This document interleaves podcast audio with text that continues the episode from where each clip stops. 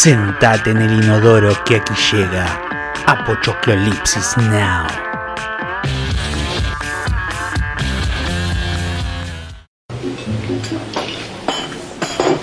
Chicken fried, meat, bacon and bread. ¿Qué carajo será todo esto? Hi.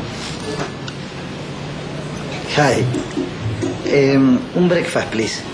A royal breakfast or a regular breakfast? ¿Eh? No, no understand. A royal breakfast or regular breakfast? Ah, hay dos. Ah, el primero, el, el royal. What? Coffee, bacon, eggs, toast, fruit cup, and orange juice. Bueno, ¿y el otro, el, el, el regular? Coffee, eggs, toast, no juice. Ahí está, ok. Okay, what? El regular. Regular? Okay.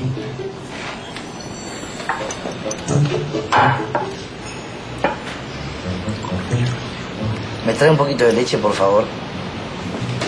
Leche. Leche. La- para cortar el café. La leche, para el café. La que larga la vaca. Dios. La. mm, La teta, señora. Oh, milk. Ahí va. You got it, Mr. Moon. Mr. Mu. El cine más interesante de hoy en día viene del tercer mundo, porque esa gente tiene algo por lo que luchar. Nosotros no hacemos más que escribir permanentemente el asco que sentimos de nosotros mismos. Michael Haneke.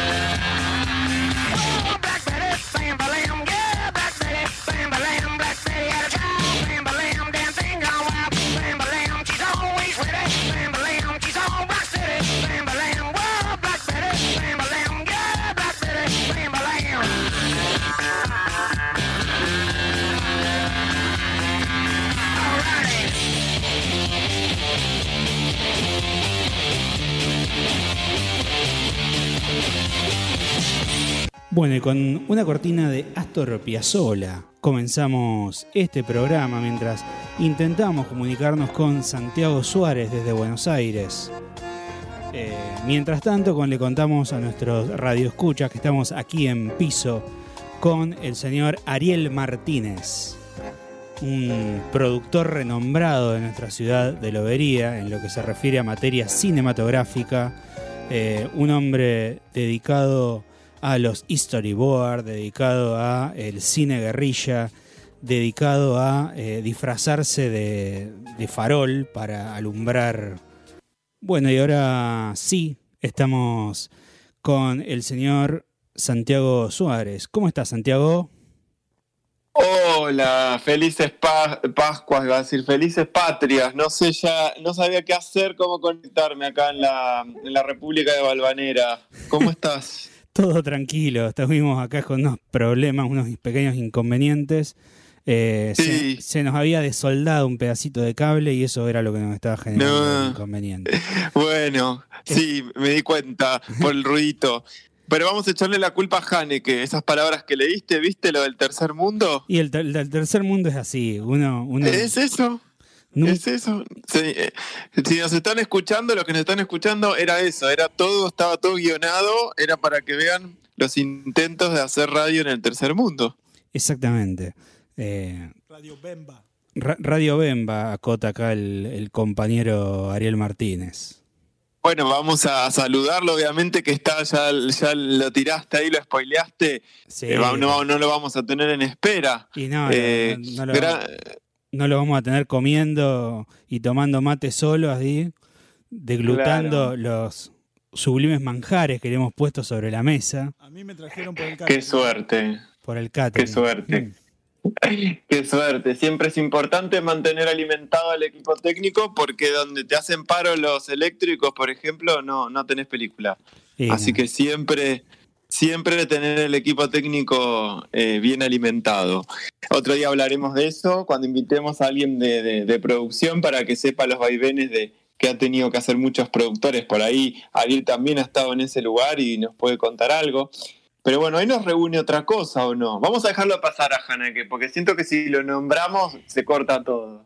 Sí, pero pero ot- otro día vamos a hablar de este muchacho. Yo lo quiero mucho a Haneke, pero bueno, es un cine muy oscuro el del caballero. Lo, lo acabamos de percibir en sus palabras. Acá sí está, está haciendo gestos Ariel. puf, puf, puf. no sé qué, no sé qué, qué le quiere decir a, a la comunidad radio escucha sobre. Sobre Haneke, que Sí. es visceral y que hay que mirarlo con una palangana para juntar la sangre, probablemente. Eh, pero sí, te desafía visualmente eh, sin reparos, sin reparos, bestia, bestia, bestia, Don Haneke.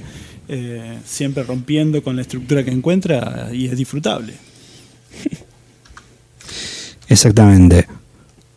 Claro que sí. Eh, podemos nombrarles igual al público cosas que ha hecho Haneke. Lo que pasa es que es, es un autor o un director eh, europeo que lo que tiene interesante este, este muchacho, al igual que otros seres de la oscuridad, como por ejemplo Lars von Trier, entre otras personas, eh, trata de buscar la- el momento de oscuridad del, del ser humano. Eso Haneke a mí me parece maravilloso. Cualquier película que uno mire, lo que él está siempre intentando es cuál es el límite de oscuridad de la persona y cuándo lo sobrepasa y se pudre todo. Entonces, vamos a ver cosas interesantes como Funny Games, eh, es una peli que hasta tuvo una, un reboot eh, americano. eh, muy fuerte, pero con esta idea de, la cachetada hay una escena muy genial donde se están, están matando a, palos a alguien y de pronto encuentran un control remoto y rebobina la escena. O sea, en vivo te dice, pac, aprieta un botón, rebobina la escena y vuelve a empezar. Eh, o, por ejemplo, una película que se llama Stalker con, con Nicole Kidman. Bueno, es un tipo muy oscuro, que a veces recurre a la sangre y a veces no tanto, digo, lo cual lo llevó un Oscar por, por eh, esta peli tan linda que hizo sobre la vejez y, el momento de oscuridad de hasta dónde uno puede llegar al, al- al tratar de cuidar a, a un ser amado, ¿no? Eh, que se llama Love, de hecho. ¿sí? Eh, pero bueno, en otro momento le vamos a dedicar su bloque porque tiene un montón de, de narrativa y de punto de autor. Y vamos a dedicarnos a lo que venimos como explotando en las redes, ¿no? Digamos, Exactamente. fecha patria, 25 de mayo, Locro. eh, acá, acá 25 en la, de mayo, locro. en la productora Sí. estuvimos degustando un locro y unas empanadas tucumanas que nos hizo. Antonella Coppola. Y Qué que, bueno. y que te perdiste por, por estar, estar balvareneando. Por estar en la República Balvanera, sí. Eh, pero bueno, eh, hoy no- nos reúne esta situación. De hecho, al principio, ¿qué pasó? Seguramente más de un, de un radio escucha identificó, aunque sea la voz de ese personaje intentando hablar en inglés, intentando desayunar, de esta película La que leche, cuando uno señora. no pensaba... ¿Cómo? La leche, señora. La leche, señora, la teta. Eh, rompió todos los récords esa película, ¿no? Eh, por ahí también por el cast, ¿no? Con Sí, sí. alza de, de- de Natalia Oreiro lanzándose como cantante, con un, un Franchella en su mayor auge cómico y una peli que, que la vio todo el mundo, que pudo ser vista en Lobería, inclusive en pantalla grande. Doy fe, porque yo la fui a ver al cine en Lobería, esta película. Eh, así que más de uno ha podido apreciar eh, un argentino en Nueva York y estaba bueno arrancar con algo argentino Sí, directamente. Sí, aparte es un poco una forma de, de acentuar esa argentinidad poniéndolo, sacándole argentino de contexto. Tal cual, tal cual. Eh, una película que, que reforzaba como el, el el argento, lo que, lo que después en una forma muy explotada y satírica terminó haciendo Franchella, ¿no? Este Pepe Argento, pero, Totalmente. pero con un poco más de, de calidad acá. Hablo de calidad en el sentido cinematográfica, porque yo Claro. soy uno de los tantos que disfrutan de, de casados con hijos. Eh, así que estaba bueno empezar con eso, porque podríamos haber arrancado con algo un poco más eh, naif o, o snob, vamos a decirlo, no naif, de, de, ay, bueno, con un diálogo, no sé, de Juan Moreira y que de qué te la das. Eh, Eh, y acá eh, somos, eh. de la cultura pop, ¿no? Bueno, pero Juan Eh, Moreira también. Tengo- Juan tengo- Moreira te aviso que en las redes eh, vamos a tirar las redes, ¿te parece? A comunicarse, porque ya tengo mensajes de fondo que se ve que han escuchado los ladridos de, de alguien acá. Eh, entonces, eh, se pueden contactar con nosotros mediante Facebook en la página de 4KL Productora, por el Instagram también, y si no, por WhatsApp, ¿no es cierto, Augusto? Exactamente, pueden enviarnos un WhatsApp a el número de la radio.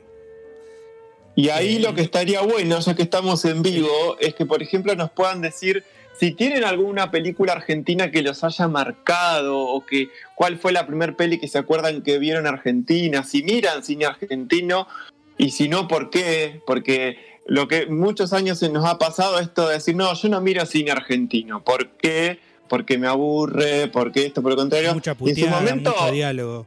Sí, exactamente. Y en su momento había que darle la razón, digamos. El cine argentino estaba en un momento como de, de, una palangana que no podía salir. Y si no era ver eh, los Exterminators o los Bañeros Más Locos o, cine muy demasiado influenciado por Francia y Italia, no pasábamos de ahí. Y algo que siempre Argentina tuvo feo, lo tenemos que decir, fue el diseño de sonido. Nunca le importó al cine argentino antes. ¿no? Entonces te decían, se escucha feo las pelis de Argentina. Eh, y, y era verdad, era verdad. Sí, Y era un- raro. Con un ataque de asma que estaban. Era raro. Lo que no tenemos que negar, me parece a mí, Augusto, vos que decís, es. eh, no vamos a negar el, el pasado del cine argentino más popular, de, los de, digamos, de los 80 para acá, finales de los 70, que fue un cine que con- se consumía mucho como el de Porcel y Olmedo, ¿no? Sandrini. Sí, de, eh, de hecho, los estrenos de cine argentino rotaban las salas, por ejemplo, en Lobería. Ninguna película Sí. eh, hollywoodense vendía tanto, eh, tanta taquilla como el cine argentino. No así en los años 90, que hubo un- una caída, digamos.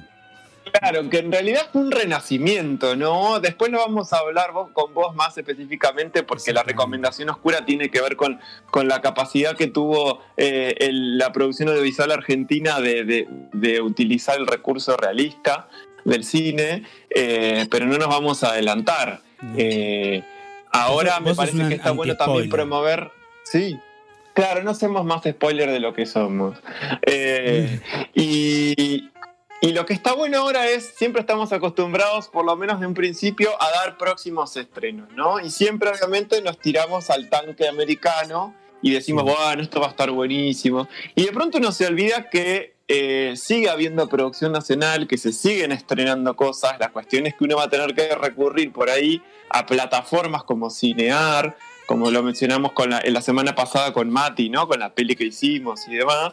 Eh, y hay grandes producciones, ¿no? Y que si no les interesa por ahí la película, se sigue recurriendo a cierto casting, ¿no? Y de esa peli vamos a hablar ahora, que se viene ya, que se estrena pero ya, y que se llama Expansiva. Exactamente, un- una película que nos promete mucha, mucha, mucha acción, ya desde el tráiler. Un- Viste que una ve el tráiler, lo que tiene este tráiler es que nuevamente recurrimos a un poco la- la- el desgano de hacer un tráiler, porque está con ganas, pero hasta ahí, y casi que terminando el tráiler, si lo- lo- se lo ponen a ver, casi que te dice de qué se va a tratar, ¿no? Porque te explica el título de la película, ¿no? ¿Por qué expansiva? ¿Viste? Cuando ella le dice, tenemos que utilizar balas expansivas. ¿Y qué significa expansiva? Como bastante obvio. Sí. Obviamente la peli no va por ahí, pero vamos a contar que si todavía no vieron el tráiler, tenemos una, una actriz que en su momento eh, fue en alza, empezó, eh, le gustó mucho la parte de cine. Yo trabajé con ella, con Martina Juncadela, de- era muy chiquita, en una peli que llamaba Cinco, una de las cinco historias. eh, una piba que prometió un montón y que, bueno, y que cumplió y que hace un montón de cosas espectaculares. Pero la revelación de esta peli más allá de que actuó en otras cosas, como en El Marginal y otros espacios, es Sara Eve, ¿no? Que uno la tiene como cantante, con esa canción de eh, Asado, de Faso, ¿no? Toda esta, esta, piba copada. Eh, y, y le, y va a encarnar acá un papel de una chica que está dispuesta a vengarse junto a su hermana y que no le importa nada de, la- de una posible situación de acoso o asesinato de parte de su padre. Eso es lo que apunta a la película. Exactamente. Eh, sí, de hecho, eh, ya te- como te decía, por ahí es una, una película que apuesta bastante a, a la acción, o por lo Sí. menos lo que promete. Y eh, me da la sensación de que va más por ese lado que de, digamos, de un desarrollo, una cosa medio... Me me hizo acordar bastante ahora que salió en Netflix a la guerra de zombies.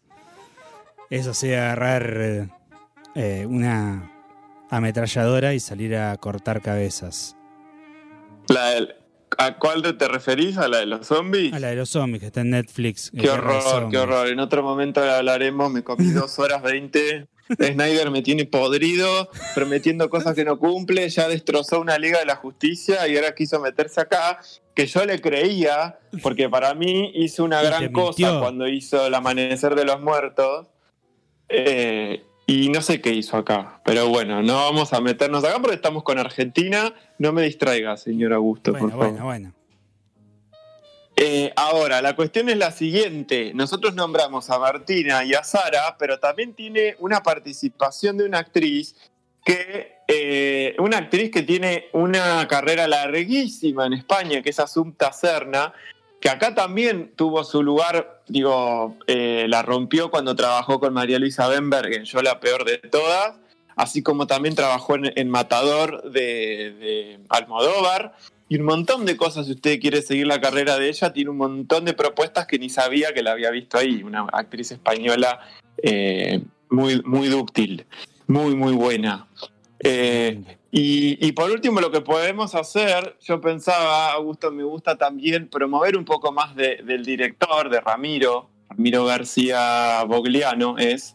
eh, sepan que esta es la primer peli de Ramiro que no es tan gore, tan gore, porque las, las anteriores son todas pelis de terror que eh, se ve que lo que hace él, habría que preguntarle si es algo en común, decide elegir por lo general elenco que tiene alguna figurita ahí que puede llegar a atraer al público más joven, ¿no? Ni hablar de Sara Eve. Pero, para quien lo supo seguir, yo lo sigo porque me gusta mucho el terror. Tiene un montón de pelis, un montón, bueno, cuatro, que en Argentina es un montón, propia. Eh, y la primera que hizo, el primer largo, en el 2009 se llamó Masacre esta noche. Es muy graciosa, lo que pasa que es muy gore. Eh, después hablaremos del cine gore, pero piensen en mucha víscera y sangre y miedo y terror, más que... Sí, más, Víscera y sangre, más que más- miedo. más hiperrealismo que terror. Más una- es casi como ver un video en Sí. YouTube reventándose un grano, pero en lugar de un grano que ojo. Exactamente, y justo con esta peli del 2009 que se llama Masacre esta noche, eh, eh, es muy graciosa porque es un camarógrafo que lo, lo contratan para filmar, se da cuenta que está en una producción que al principio parece ser una porno y resulta ser que es una peli de cine snuff, ¿no? Entonces lo empieza ¿Qué es el, el cine filmar bastante horrorosa. ¿Usted no, ¿Usted no conoce el cine snuff? No, no tengo ni idea. Ah, el cine snuff no lo recomiendo, ese sí es para mentes, mentes perversas y, y- y que el estómago no se le revuelve. Yo le preguntaría a Ariel si conoce el cine snuff ahí, por ahí algo tiene Y de, oído. te, te puedo decir, me acuerdo de la película con Nicolas Cage, eh, 8 milímetros, donde Bien, muy bien. hacen una presentación a un paisano de a pie de lo que es el cine snuff.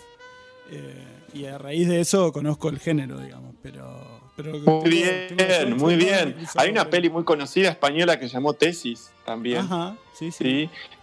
¿sí? Que, que impresionante, que tiene que ver con eso, pero vamos a resumir con que el cine snuff tiene que ver con un cine obviamente que está prohibido porque arrancó siendo un cine donde se supone que uno está filmando un asesinato y el asesinato está sucediendo en serio.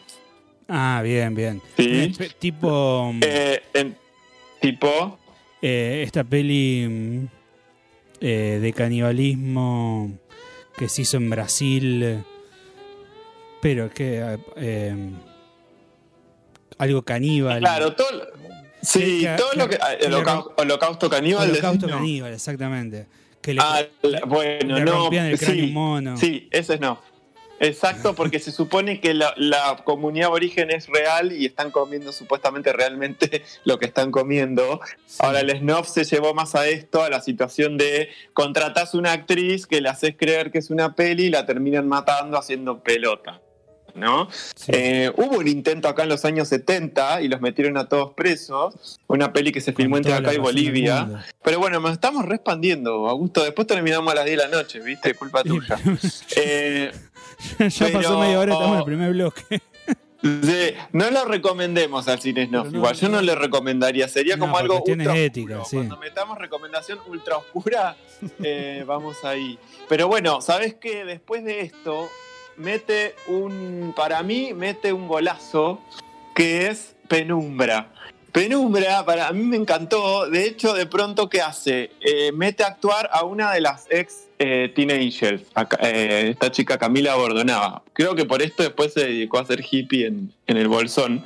Pero es una peli súper oscura de una mina que se muda a una casa y resulta que era una especie de secta que convocan al diablo. O sea, pensamos que peli argentina está muy bien, ¿eh? Está muy, muy, muy bien. Y esto que te digo de meter por ahí eh, directores, eh, perdón, actrices copadas. Y después lo que tiene Rodrigo es que escribe mucho, mucho guion y mucha peli de terror. Se mandó para mí un guion bastante bajo, eh, básico, pero interesante con Sudor Frío. Sudor Frío me acuerdo que actuaba... Uy, se me olvidó, pero esta chica que era la hija de un, periodista que durante muchos años fue, fue burla de, de- de- Bueno, ya me va a salir, ya les voy a decir. Pero una peli de una- unos viejitos que quedaron locos después de la guerra de Malvinas y convocan chicas a su casa y las hacen pelota.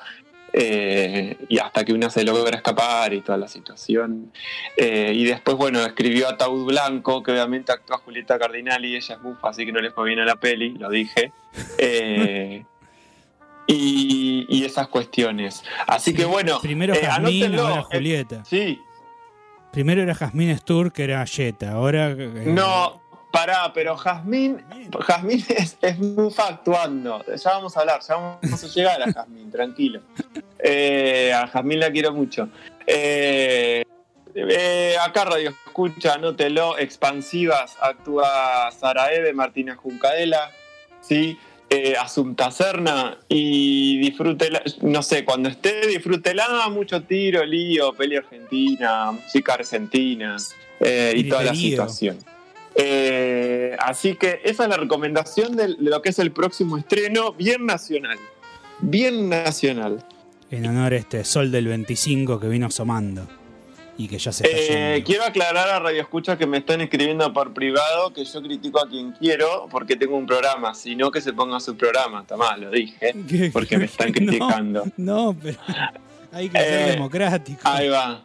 Eh, no, no, no. eh, a ver, si te molesta. A ver, ¿a quién le puede molestar que hablemos de Jamín Stewart? No estamos criticando acá. Jazmín ya aclaramos Stewart. el primer programa la, la que mismísima hablamos Jazmín de. Stewart.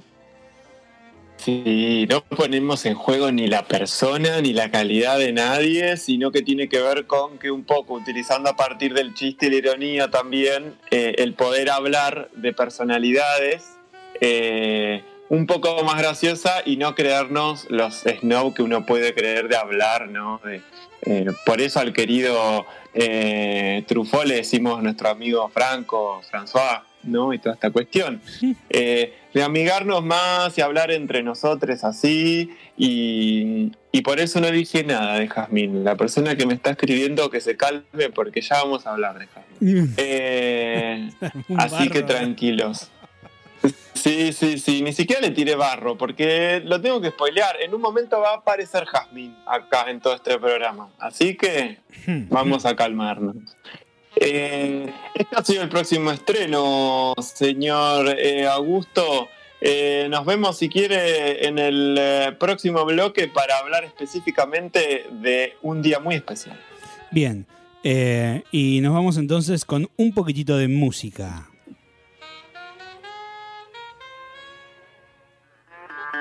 Apochoclipsis Now, con la conducción de Santiago Suárez y Augusto Mónaco, dos conductores con más onda que los de MDQ, pero que no son hermanos.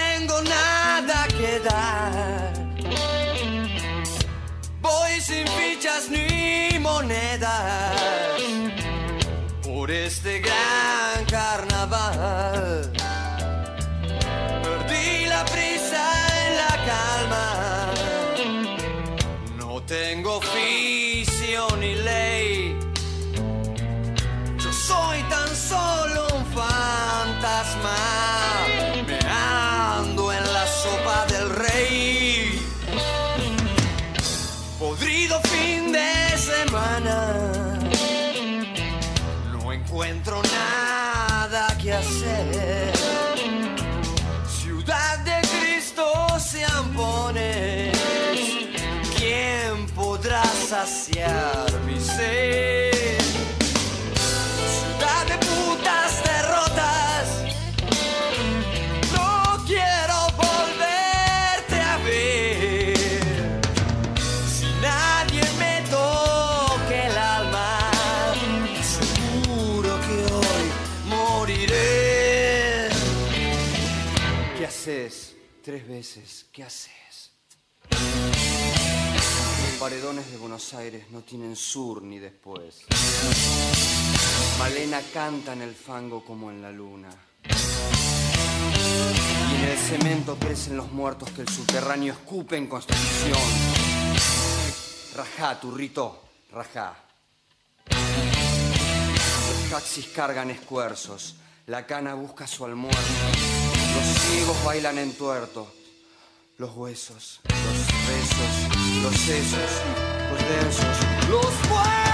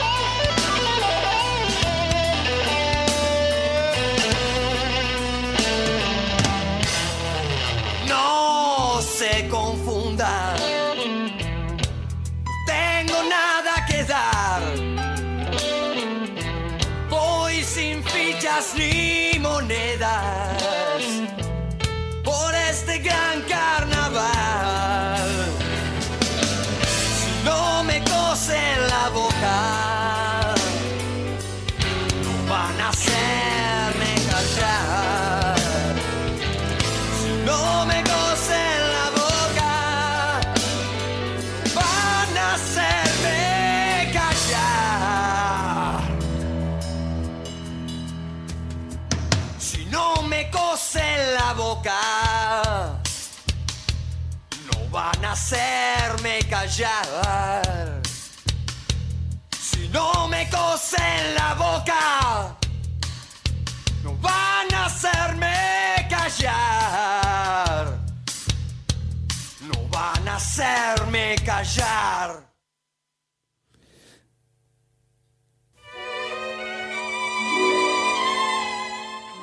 Bueno, finalmente hemos hecho callar a Fernán Mirás para continuar con este nuevo bloque de Apochoclolipsis Now, un programa de Bueno. cine en 4KL Radio Stream. Exacto, estás con unas ganas de spoilear, Augusto, todo hoy. Todo, todo, todo. ¿Por Mira. qué? No? Eh, y porque ya tiraste alto dato, le vamos a, a pedir a los que nos están escuchando si se animan a escribirnos, si saben la banda de sonido de qué película es eh, la que escuchamos antes. Ya Augusto les tiró una gran pista. Sí, sí. Pero. Chiquititas no es, porque él cantó en chiquititas, pero chiquititas no es. Eh, Eh, así que sí. vamos a ver si la sacan. Sí, sí, no sé qué está pasando con el tema de chiquititas. Eh, yo subí Sí. una, ca- estaba viendo Netflix y subí una captura de pantalla, no sé si la viste. Sí, sí, sí, sí, y te recomendó Rebelde Way. Claro, pero, o sea, po- porque, No viste, chiquititas. porque viste Pablo Escobar, te recomendamos Eh, Rebelde eh. Way. Pero es por los nombres, porque hay un personaje que se llama Pablo también. Sí, o otro, Es por, que es es mexicano. por los nombres de los personajes, ¿sabés lo que pasa? Ese, esa Colombiano, de, mexicano, de argentino, son todos narcos para Netflix. Bueno, y también hay mexicanos en la serie, ah, bueno, Sí, sí, cualquiera. Eh, bueno, dejá de spoilear. Recuerden, en el programa de hoy tenemos distintos soundtracks, así que vayan intentando adivinar eh, ¿Cuál cuál, es cuál? Por ahora uno solo Hmm. pasó. Sí. Y ahora, eh, en este bloque, el que viene a continuación, era un poco más dedicado a lo que tiene que ver más con, lo- con lo patriótico, ¿sí? Más allá del Exactamente. 25 de mayo. Eh, este 23 de mayo se hubiera cumplido 112 años del estreno de una, de una de las primeras películas del cine nacional que eh, fue eh, la Revolución de Mayo. Era directamente una, una representación de ese momento, ¿sí? Eh, y el, digamos fija. que el- más que nada el gobierno o el Inca decidió eh, ese día. A partir de ese día, el 23 de mayo, se considera el Día del Cine Nacional. Exactamente. Eh, bueno, una película que, que describe, que podríamos usar para describir lo que era el modo de representación primitivo del cine. Sí, Es decir, es- esa- exacto.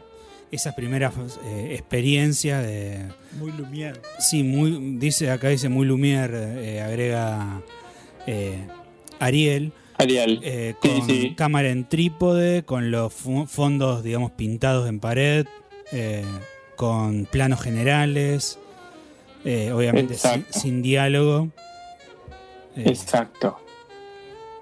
Y desde la teoría misma del cine, perdón que te enmascare, ¿eh? lo que pasa que vieron esto de la virtualidad, a veces no me llega el final de la frase y por ahí te enmascaro, así que pegame un cachetazo virtual. Dale. Eh, desde lo que es el cine primitivo, como menciona Augusto, obviamente ya había otros intentos. Eh, el cine, claramente cine, no, algunos no consideran este tipo de producciones porque sí es una cámara instalada con una emulsión y que, y que expuso y que registró algo, pero por ejemplo no hay cortes, no hay montaje. eh, es más como, como algo más documental, ¿sí? Como se hizo los, los Lumière en su momento de registrar un, un tren llegando a la estación o antes todavía los obreros eh, llegando a la fábrica, ¿no? El cine, cine, cine por ahí tiene otros hitos, ¿sí?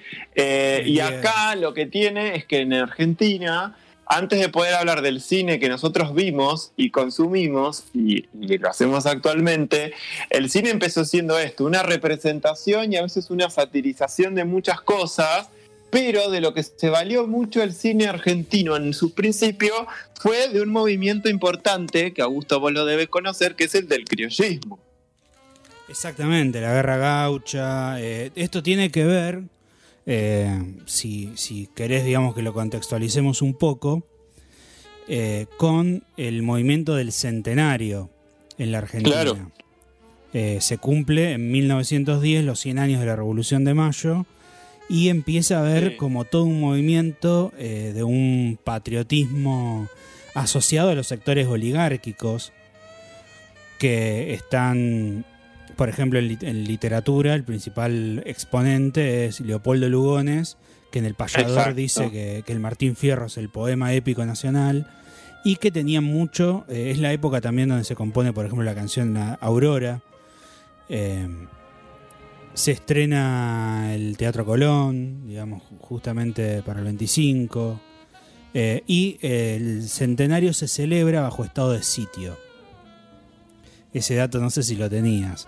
Justamente No, no lo tenía, no lo tenía. porque es la época de la, de la migración, eh, de las grandes oleadas inmigratorias donde llegaban los anarquistas, tirabombas, Eh. Y eh, empieza, digamos, el anarcosindicalismo, empieza la lucha sindical y eh, se funda en esta época también la llamada Liga Patriótica eh, de Manuel Carles, que era una especie de, de patota parapolicial que iba así de, oligárquica, que iba por las calles cazando obreros como si fuese un safari.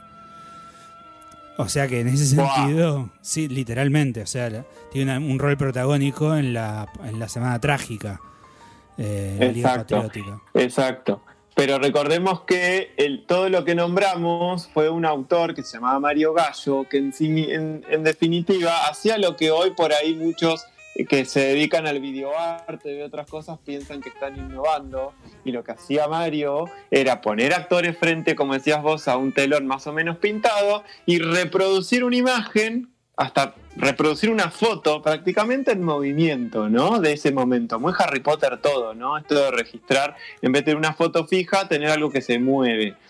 Y por eso un poco tiene que ver con los inicios. Lo que nos larga a nosotros o nos hace ver en el mundo es como nombraste vos, nobleza gaucha recién en 1915, que hasta le dio el nombre a una yerba. ¿no? Exactamente. Eh, La guerra gaucha. la no yerba nobleza. tiene que ver... Exacto. la guerra gaucha, no esa gaucha. Eh, sí, tenés razón, nobleza Eh, eh, pero, pero tiene que ver con esto, con que la peli le dio el nombre. O sea, la, la yerba eh, está, bien, está pensada en eso.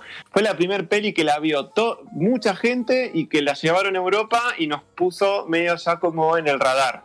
¿sí? A empezar a tener producciones más, eh, más importantes con, con mayor presupuesto. ¿Sí? Eh, nos puso en la industria cinematográfica pero eh, hasta ahora era todo cine, cine insonoro, ¿no? Eh, estábamos un poquito atrás, ¿no? En Estados Unidos ya teníamos el cantante de jazz, ya teníamos un montón de pelis que habían mar- marcado hace rato el sonido, y acá en Argentina la primer peli con sonido, ¿cuál fue? ¿Saben? Ja. Acá en la Argentina no, sí sabía el cantante de jazz que había sido en Estados Unidos, pero Yo no Eh, sabía. Bueno, acá, acá en Argentina la que dio inicio, así como Pinky dio inicio al color, sí, que se, Eh, con ¿Se su vestido acuerdan en negro. ese momento? Al- a la televisión, ¿no? No al sí, con, color. con su vestido Eh, negro.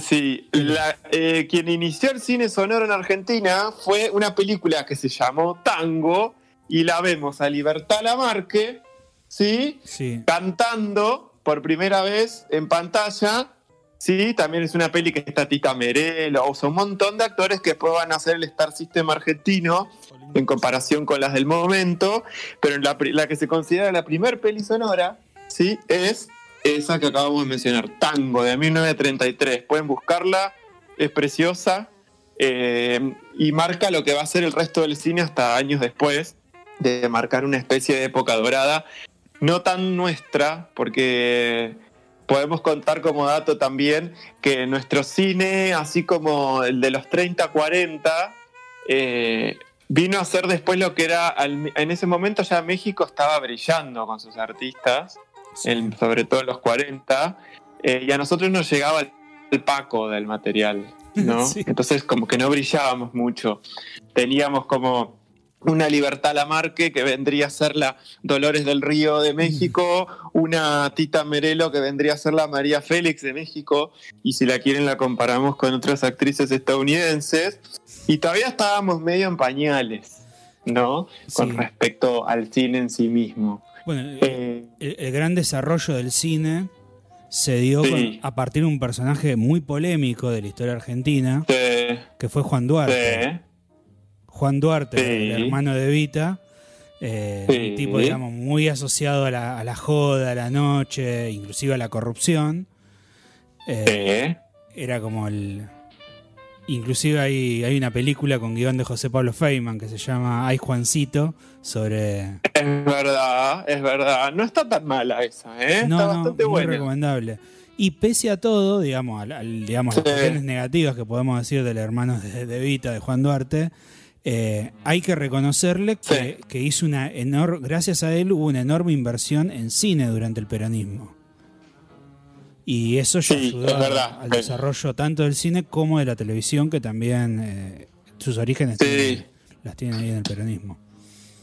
Bueno, te viniste re para acá, porque mucho antes de eso, también recordar que el cine va a tomar prestado, el cine argentino, mucho de la, tanto los actores como las historias de la radiofonía. Exactamente. ¿no? Sí, sí. Entonces, ahí empieza a venir eh, la gran Nini Marshall y otras actrices o Sandrini, ¿no? Gente que hacían radionovela, los traen para el cine con esta ma- Major Patent como Argentina Sonofilm, ahí con Mentasti a la cabeza, hasta, que hasta duró hasta hace muy poquito. Sí, esa productora, los Mentasti siguen en la industria, pero Argentina Sonofilm en sí no.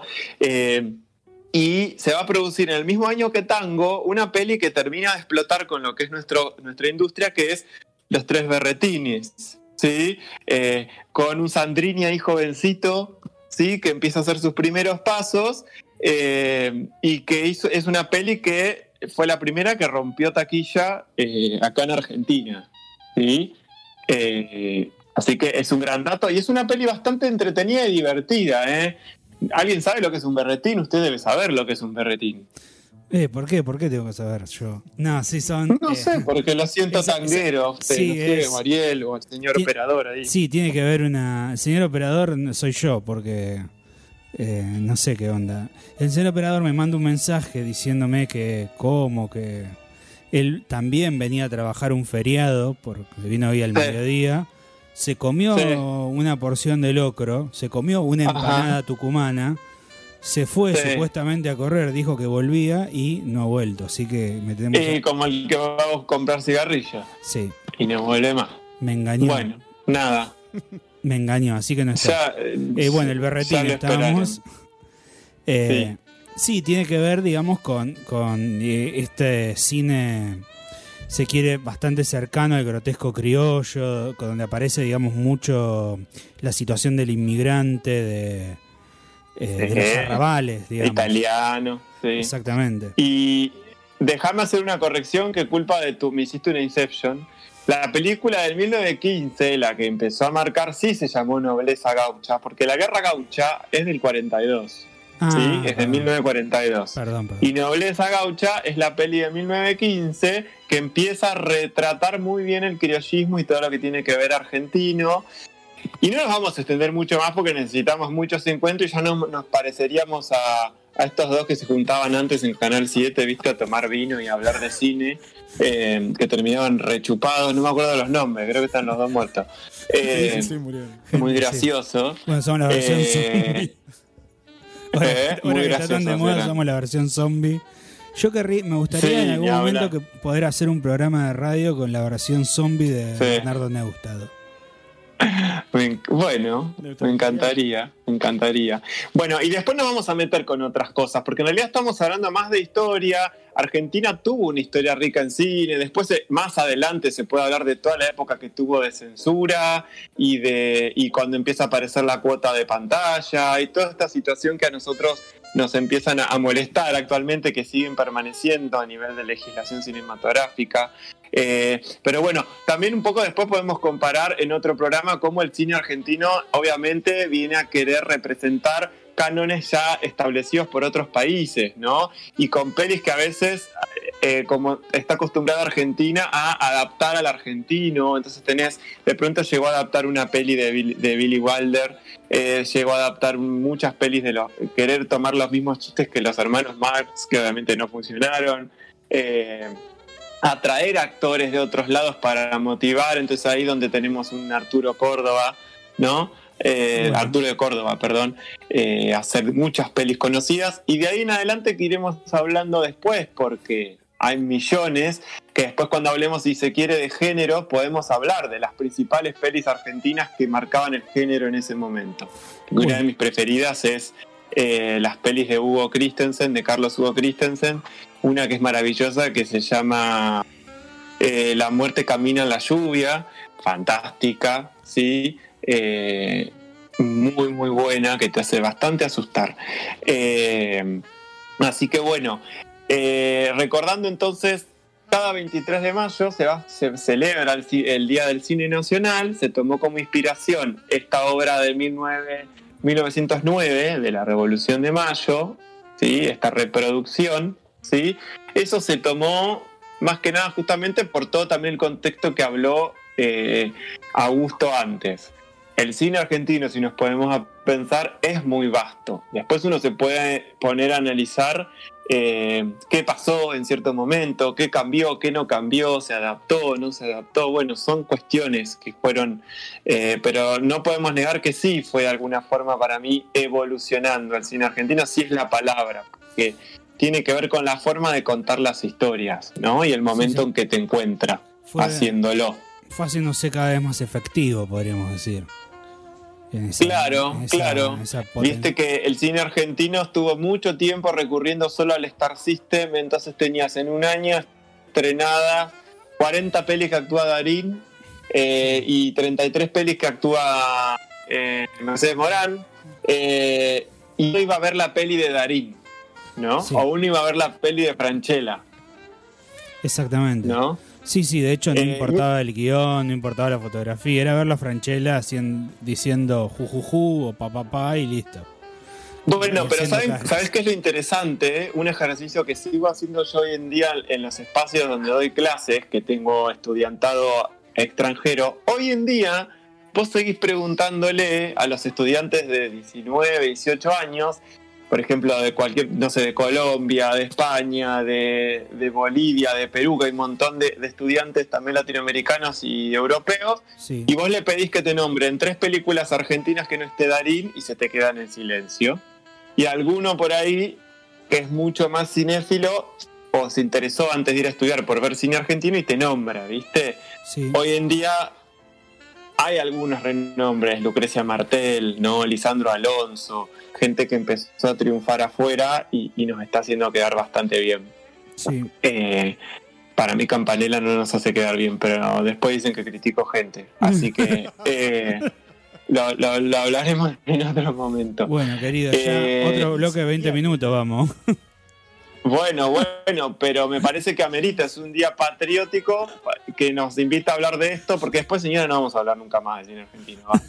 Eh, ¿Cómo que no mentira, hablar mentira. nunca más? Eh, Sí, sí, sí. Lo que usted nos convoque, si usted nos escribe, señor, señora, chico, chica, y nos dice hablen de esta película, lo hacemos. Pero un programa entero de cine argentino, no lo sé. Nine. Hay posibilidades de una columna por ahí de cine argentino, estaría bueno, ¿no? Para, Sí. para promoverlo. Columna Eh, auspiciada por eh, Cinear, que nos mande, no sé, una planta de lechuga, Cinear. Exacto.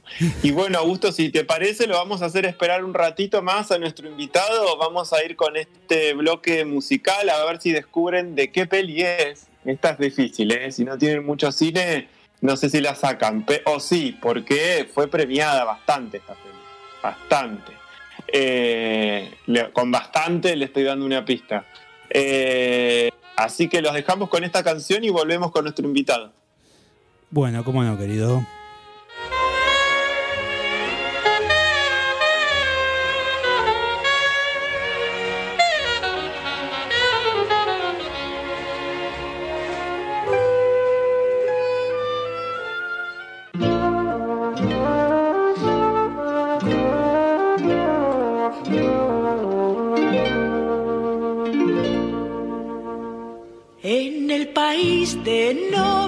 Acuerdo, doy tres pasitos y me pierdo.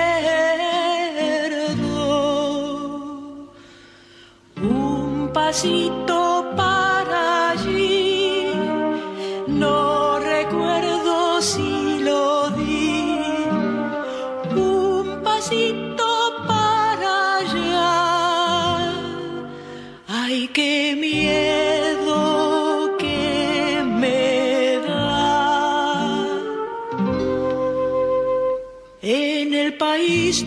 no me acuerdo, doy tres pasitos y me pierdo.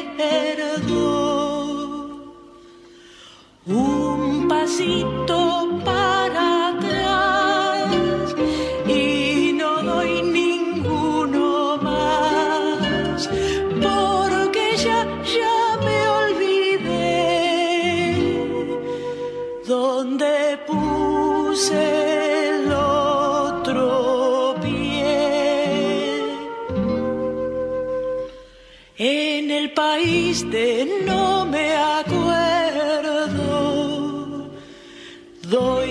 pasitos y me pierdo.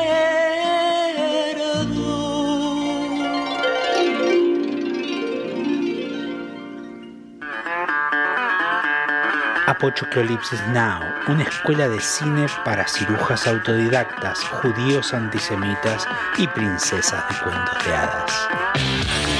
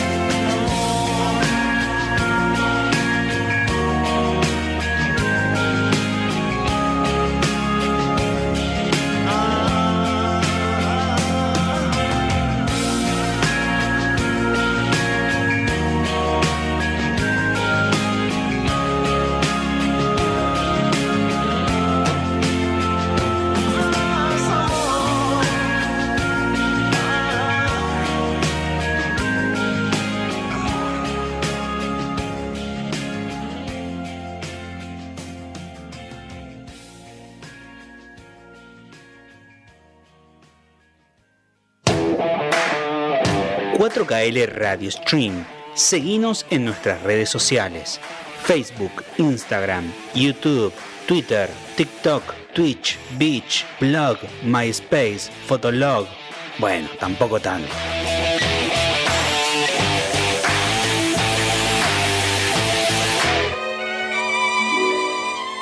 Bueno, bueno, bueno. ¿Cómo les va? Seguimos. Bueno, bueno, bueno. ¿Cómo les va, señores?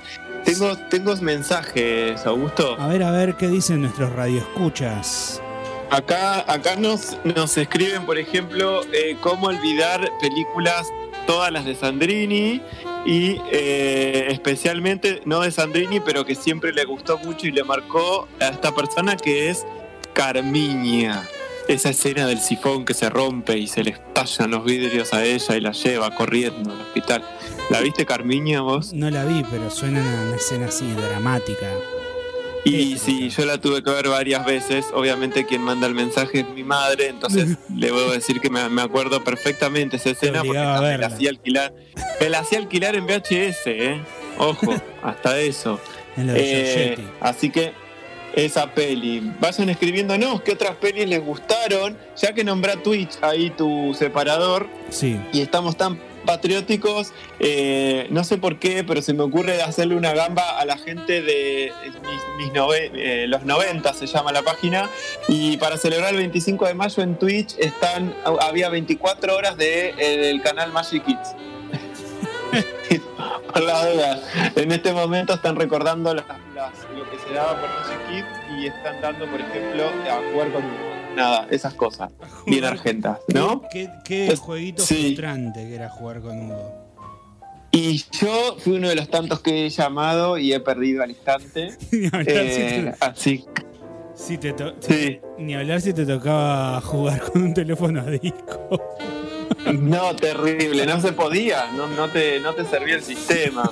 Pero bueno, bloque para que nos sigan escribiendo y recomendando. Y ahora sí tenemos un invitado Ahora local sí. que ama el arte, le encanta el arte, suda arte. Un tipo sí que, que se transpira 3 litros de arte por día. Caramba.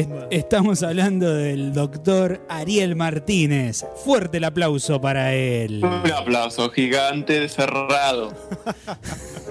Bueno, muchas gracias. eh, para todos los que no me conocen, soy conocido de esta gente, involucrado accidentalmente con la industria del cine. Hmm, hmm, hmm. Claro, tuviste que soportar a Augusto eh, como, como tu patrón. No, que no, el patrón, eh, perdón, no. Técnica. No, yo, era un, Cientos de roles de técnica. yo era un sirviente, un, un obrero más de, de ese aparato productivo regido por el fiero látigo de Juan Mónaco. Exacto. El Ah, feroz látigo ok. subyugado. Sí, Doy fe- Claro. doy fe que estuvo sufriendo. pero así están, Sí, y- los te- unió. sí, sí, eh, no nos une el amor sino el espanto. Y eso sí que te podríamos llamar también a, a- a actores y actrices de Juan Mónaco que... eh, Hicieron patria. Sí. hicimos patria. Y recordaba profundamente el detalle que mencionabas acerca de mantener el catering vivo para la técnica porque fue la clave de, de muchas producciones. sí, de hecho, el, el- ¿Viste? el problema que tuvimos con Juan era que Sí. Juan esperaba que, que Patricia, su madre, me dé un pedazo de tarta para Sí. decirme. Yo me dice, ¿qué, es lo que tengo que hacer para que mantener, digamos, a la gente tranquila? Esa fue la pregunta que me hizo. Yo le digo. En el horario eh, tiene que estar perfectamente delimitado los horarios de trabajo y los horarios de descanso. Cuando se trabaja, se trabaja y cuando se descansa, se descansa. Bueno, en los horarios de descanso descansaban los que habían Sí. estado descansando durante todo el rodaje y yo que ¿Te estaba, traba- que trabajando que, que no me había dejado dos segundos en paz Patricia acá el Claro. tipo estaba esperando que Patricia me dé una empanada para agarrarme del pelo de la patilla y llevarme a, a mo- a decirme sí. cómo tenía que filmar el siguiente plano Sí. así Y que te deja- un plano. claro y el señor Ariel Martínez su función era hacer que el resto Sí. se sienta bien Exacto. Menos los camarógrafos. Está muy bien, está muy bien. Ahora, la comida muchas veces funciona de. de la fu- con la comida a veces te hacen creer que estás descansando y no. Estás masticando una empanada mientras estás poniendo un farol. Eso lo digo de experiencia. Así como también he visto gente irse a las piñas por estar una jornada entera de laburo y que de almuerzo te llegue una sopa quick. No. Yo he tenido que sostener gente que me dijeran, sosteneme porque la mato. Cuando veía venir a producción con una bandeja con sopitas quick eh, y, y no estuvo bueno. Y eso tiene que ver con alimentemos bien la gente. Vos me la alimentás. No estemos un mes de rodaje con galletita, diversión y café porque también se te pudre todo. Sí, Sí, pero siempre están caras las diversión también ahora. Así que, igual hay que, había que agradecer que me des galletitas diversión ahora. Era, Eh, era la experiencia de venir del mundo del teatro, donde uno tiene también Sí. largas horas de ensayo y est- estás esperando el mate, el cafecito, el tecito al final del, del túnel. Y, y la verdad también jugar con la expectativa, porque la gente que convocamos no esperaba ser tratada con un poquito de profesionalización, si querés. Eh, no, no esperaban el gesto de decir, bueno, a caramba, hay sanguchitos de migas reales y, y podemos comerlos. Sí. Eso eh, lubricó Claro. y, y- y energizó a la gente que podía trabajar tres horas más un sábado en una quinta con frío, con, con de todo. Eh, la verdad que fue, fue el lubricante y, y te enseñó a, a- a cuidar el- los talentos por un lado. Y en el caso de, de- de acá de nuestro estimado multi, hombre multiorquesta, eh, sí fue una, una- una atroz, eh, un atroz hecho de toda la producción, que fue brutalmente ignorado. Brutalmente ignorado, porque en cada pausa había que reacomodar plano, había que bloquear y el camarógrafo no podía dejar de estar. Eh, Sí, pero- básicamente no paraba. Sí, sí, pero este aquí que no terminaba la cuestión en el rodaje. Porque además el camarógrafo recibía al staff en su casa en donde tenía que amasarles pizza a todos. Perdón, pero bueno, eran roles cruzados. Yo creo que en cada uno fuiste cumpliendo con, con solvencia y se te reconoció. El tema es que, bueno, quizá en algún momento Pero- hubo alguna omisión. Claro, pero bueno, claramente, digamos, no- eh, el, que sufrió, el que sufrió no fue acá el señor Ariel. No, caramba. El señor Ariel. Bueno, bueno, no, pero con la yo estoy queriendo que, que lo tratemos que esté bien y vos Nah. le estás robando victimaje. Eh, Y bueno, soy cancelado, Claro. soy la madre judía que todos llevamos dentro. sos la víctima por excelencia. Eh, no, no, sí, sí, pero bueno, eh, vamos re- re- repitiendo de que una persona que no come bien en un rodaje, la peli sale mal, sépalo, sí, sí. Eh, es así. Es. Eh, eh, tiene que ver con eso. Exactamente. Exactamente. Y, y bueno, eh, y bueno, sí, alimentarse bien, digamos, y estas cuestiones como en la vida, ¿no? No como una vez me pasó un gaffer, que ya ustedes han aprendido lo que hace un gaffer, porque Blas estuvo hablando con nosotros, pero un gaffer que piró fuerte y que exigía a las 4 de la mañana en el medio del campo que producción nos trajera bananas porque nos- el equipo tenía que comer potasio, ¿no? Eh, y hasta que no aparecieron las bananas, el gaffer no se dignaba a laburar y nosotros no podíamos cagarle el puesto porque era nuestro jefe y producción tuvo que ir a buscar bananas a una casa, porque obviamente no hay una verdulería abierta a las 3 de la mañana, y comer las bananas y, y esas cuestiones, ¿no? Así que hay locuras para todo. Bananas Eh, recuerdos. Sí, en pijamas.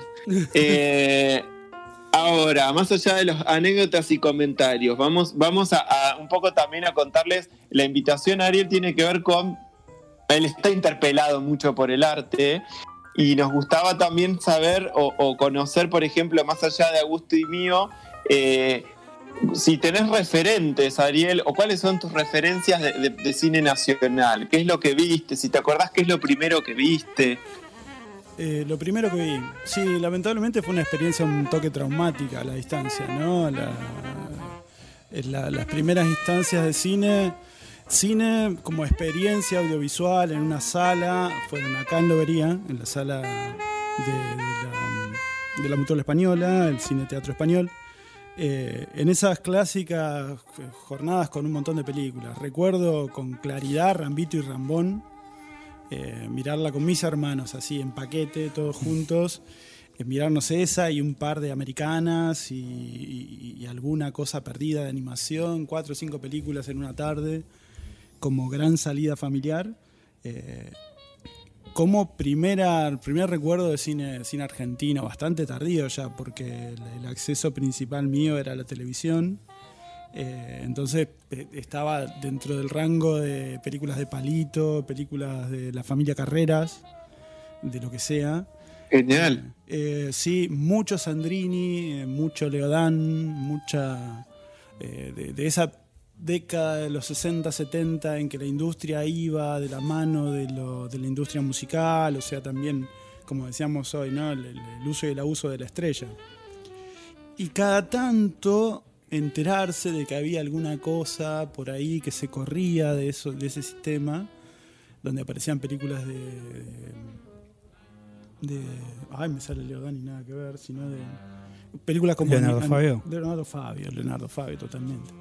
Sí, sí, como primer, eh, como primer puntal que aparece con un cine distinto, una cosa que no logramos a comprender del todo porque veníamos con el chip del entretenimiento, ¿no? No, no, no el chip del arte, no, la, la- visión de que se podía eh, experimentar el cine, sino era un- una, forma de entretenimiento, de entretenimiento más compleja, con otro, con otro con otro formato, pero, pero similar a la televisión. Eh, ese salto vino después, ¿no? ya más en la adolescencia y, y con, con algunos autores en específico. Estaba recordando ahora justamente eh, acá al compañero que le gustan tanto el tema de, los signos y demás. Eh, la, la aparición de Liceo Subiela en, en mi adolescencia fue disruptora.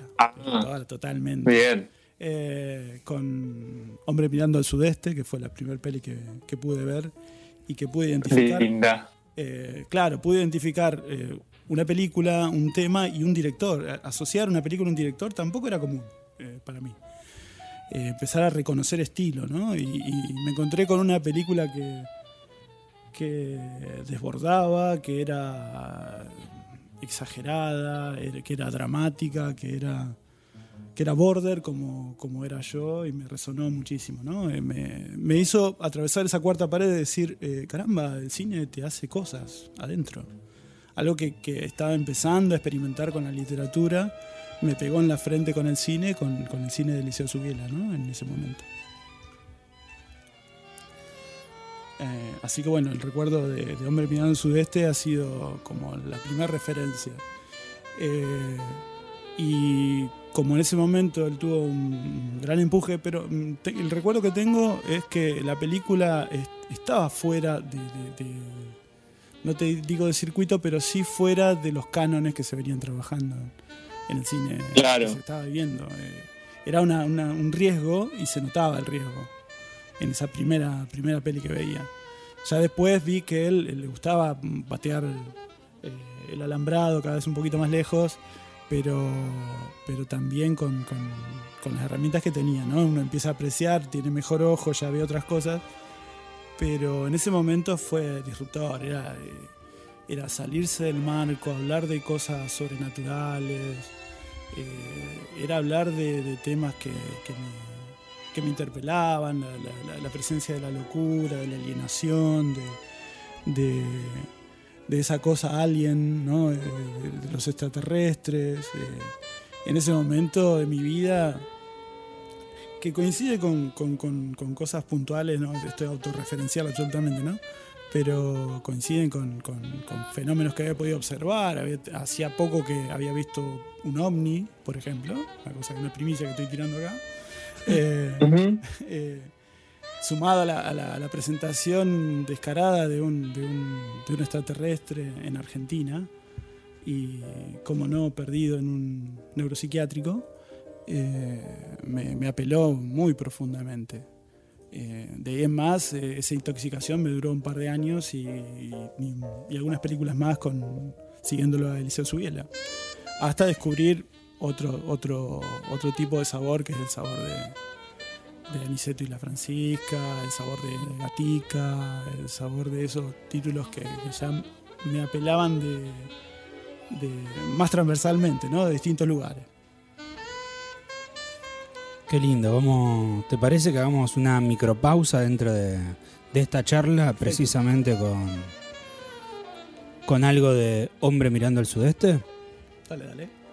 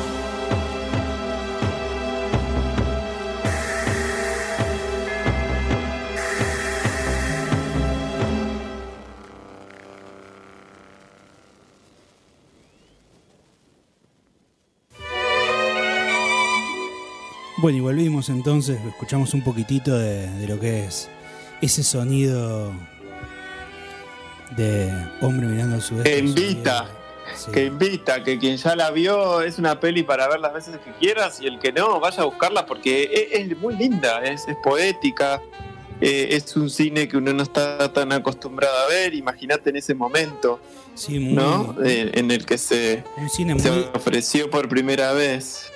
Muy de la postdictadura. Claro, exactamente, el con, con un 86. sentimiento muy grande. ahí. Que se nota, digamos, esas huellas que dejó la dictadura en, en la peli. Exacto. Y, bueno, y enlazando un poco, eh, perdón que te frené, ¿eh? porque tengo unos, unas interrupciones acá de, de- de red. Eh, enlazando un poco, me parece eh, que estaría bueno invitarlo a Ariel a hablar de, de- de la propuesta que traes esta vez vos de recomendación oscura, que debo tirarte una novedad. Se está rehaciendo esta producción. Se está, se está grabando de vuelta. Eh, y eh, musicalizada por la banda Él mató a un policía motorizado. Una banda que a mí me gusta mucho, de La Plata. pero se ve que lo se ve, sí, se ve que lo han puteado mucho y salió a dar una nota diciendo juro que voy a dar lo mejor de mí para esta nueva versión de, de esta producción que vos vas a hablar, que tiene que ver con otra época del cine argentino, muy bastante prolífica que hubo, pero que muchos no miraban, que tiene que ver con el nuevo cine argentino. ¿no? Y la producción que vos vas a proponer es de las primeras eh, formatos de series, ¿no? ¿De qué estamos hablando, Augusto? Es, eh, vamos a hablar un poco de, la- de una miniserie de Bruno Estañaro llamado Ocupas. Una miniserie de culto eh, de una... Ya que hablas del, neo- del cine, nuevo cine argentino, me hace, me ha- me hace pensar muchísimo en el neorrealismo italiano, este, este tipo de nuevo cine sí. argentino. Me parece que tiene mucha con, toda- influencia. con, sí, con todas las distancias posibles, ¿no? Sí, sí, también, bueno, incluye por ahí eh, algo también de realismo mágico, tipo de, típico de, de, sobre todo de la literatura latinoamericana de los años 60, no en el caso puntualmente tanto de, Bruno Estañaro, sino más bien otros autores de- del cine argentino, del nuevo cine argentino, pero eh, aparecen también estas cosas medio, medio mágicas, o por lo menos eh, de un surrealismo que para nosotros eh, es algo realmente natural. Por ejemplo, eh, una de las. La historia, digamos, de Ocupas, vamos a empezar por eso. El protagonista de esta serie es un joven llamado Ricardo. Este joven tiene. abandonó la carrera de medicina, es un joven de clase media, vive con su abuela, es un mantenido. Un nit. Sí, es un pibe, digamos, que eh, no le encuentra ningún... la- para él la vida, digamos, ya no tiene ningún sentido, entonces es un aragán. No hace nada. Y de repente, eh, una prima, digamos, que está bien posicionada, que es abogada, hizo un desalojo de una casa y le pide a él, creyendo que todavía era un estudiante universitario de, de medicina, eh, si no le podía cuidar la casa.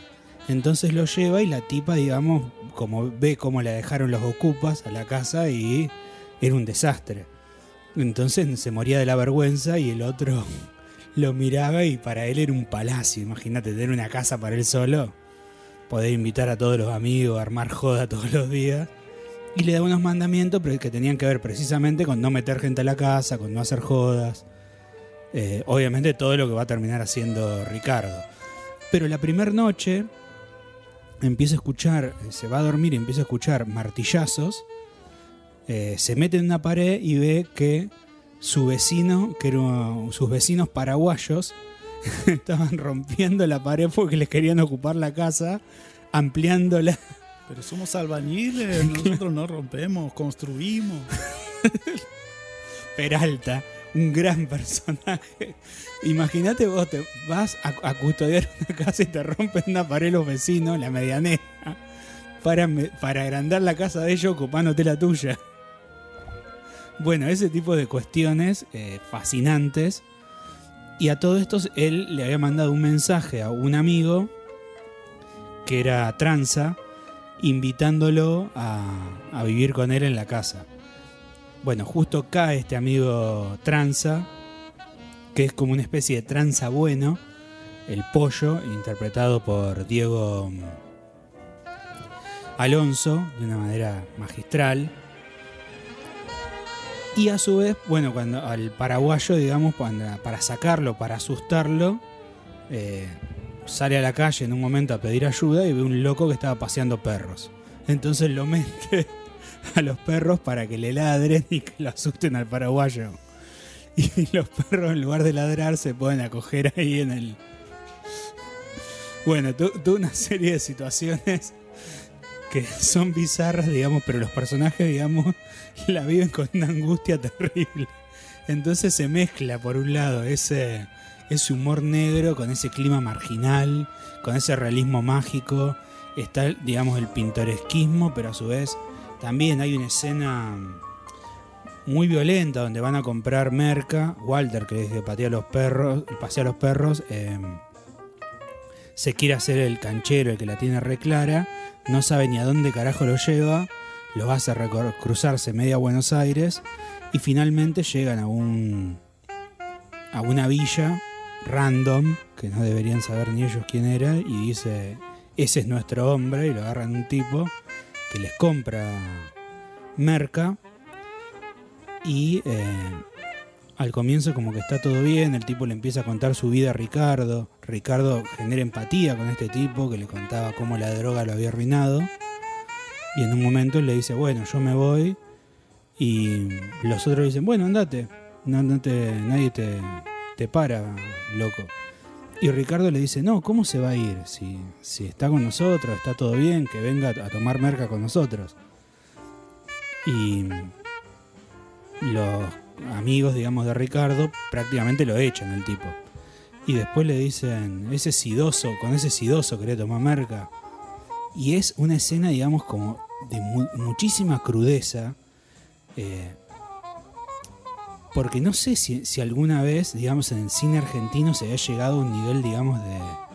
donde los personajes, que son personajes que, hasta ahí empatizábamos, de repente te tira esa frase y decís. "Mm, Bueno, el, nuevo cine argentino, el cual va a tomar acá Bruno y Adrián, vamos a, a explicarlo. El nuevo cine argentino viene a querer cortar, para mí, tres palabras que lo caracterizan. El nuevo cine argentino que tiene que ver, una la dijiste vos, con lo que tiene que ver con marginalidad, pero vamos a ver en qué sentido, con realismo por otro lado, y con imprevisibilidad por tercer término.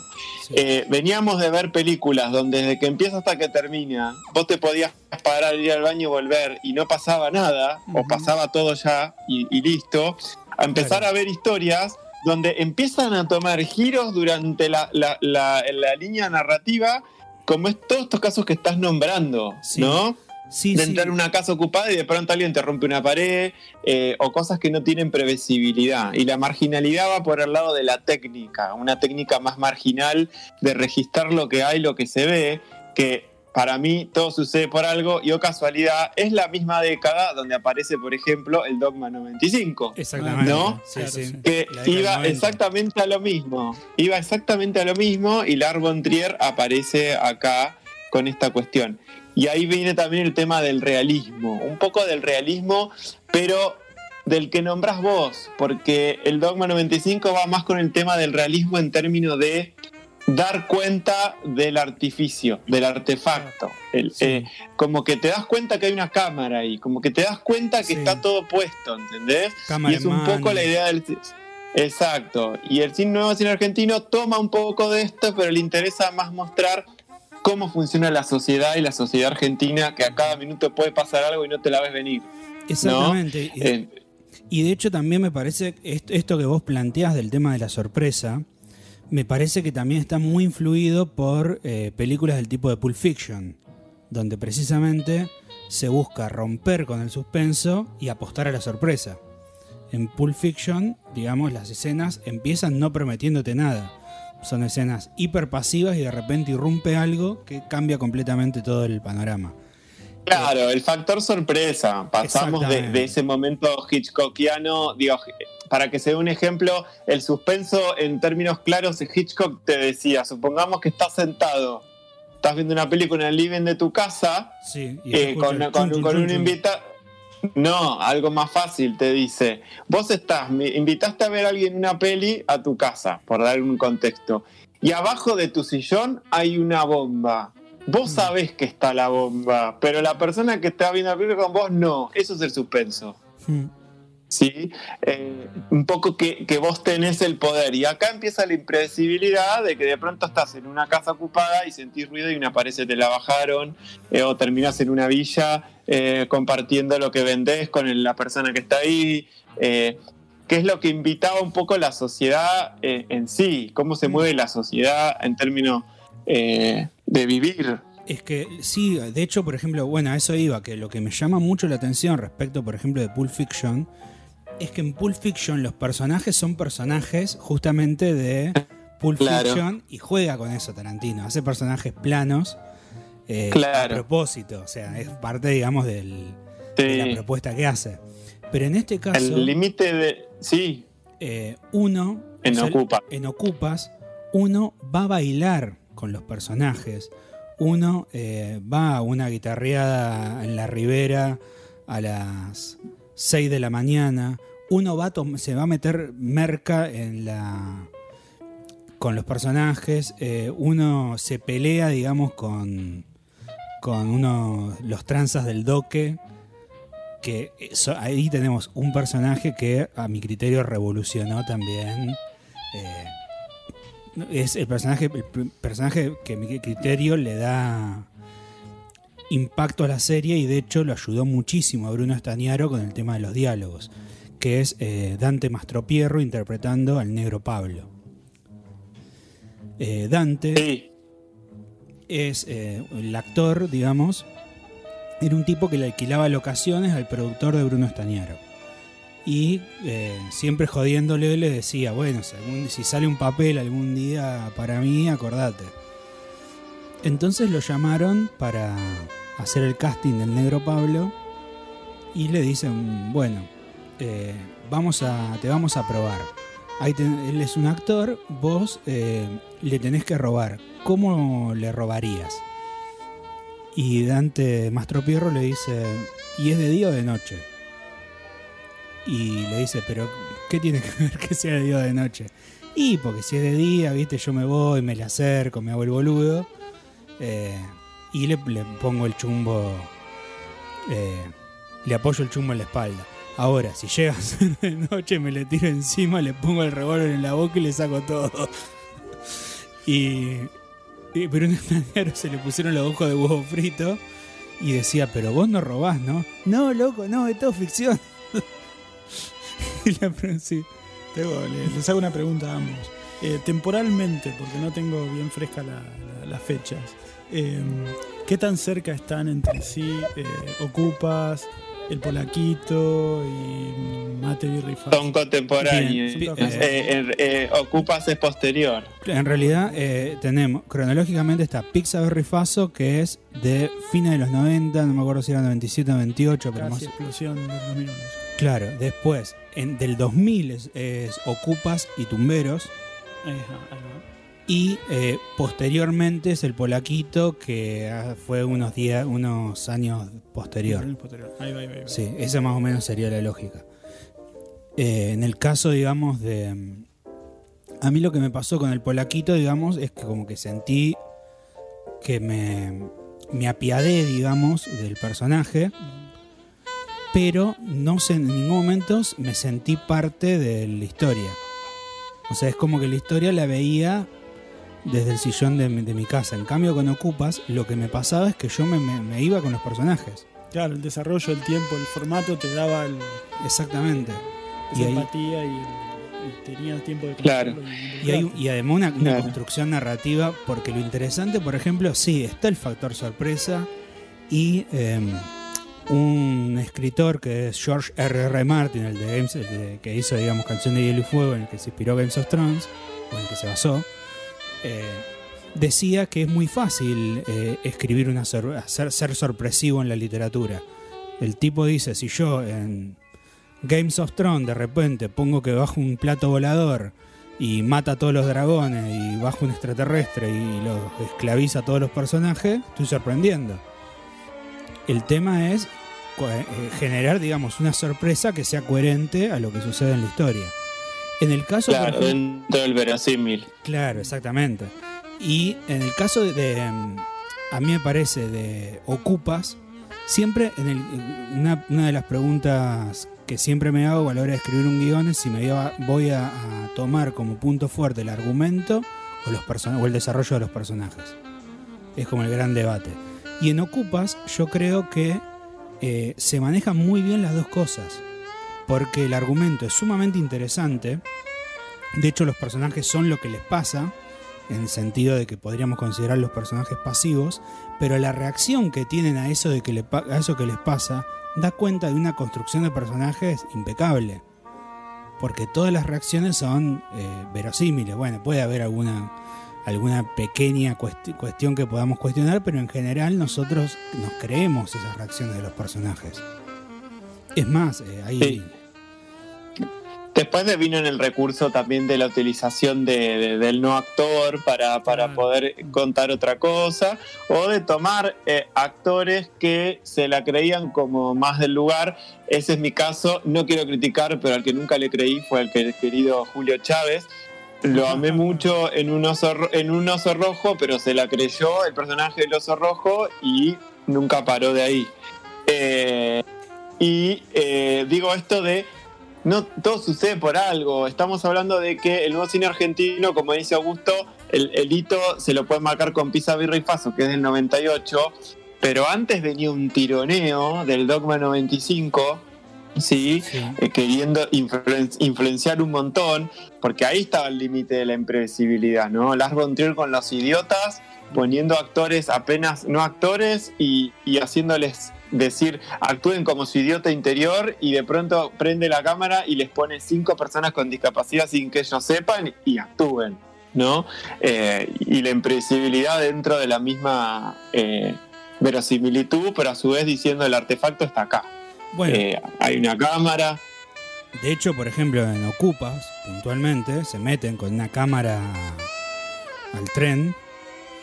sí, eh, entra un tipo vendiendo alfajores. Y Franco eh, Tirri, que es uno de los actores, en el papel de, del Chiqui, hace una colecta. Y creo que eran, por ejemplo, tres alfajores por un peso y hace una cole- colecta y le dice al chabón, tengo 80, no, tengo 80 centavos, ¿no me lo dejas 80 centavos? Y el personaje de- del Chiqui es un, un tipo que, que se hace amigo de ellos y que pedía monedas en la calle. O sea, es hiper verosímil que el, el tipo haga eso, pero al tipo se le ocurrió ahí, el que vendía alfajores no vio la cámara y les rebajó los tres alfajores 80 centavos a, los tipos y salió en, la serie. Sin ni siquiera saber que estaba en la Claro. serie. Porque imagínate un camarógrafo ahí metido en medio del tren, en el quilombo de gente. Exacto. exacto. Bueno, Augusto, sin querer decir que estamos batiendo un nuevo récord, que otra vez nos recontrapasamos, pero esta vez más, Sí. estaría bueno cerrar el bloque de un poco explicando desde tus palabras con tu propuesta, ¿por qué estaría dentro de la recomendación oscura Ocupas?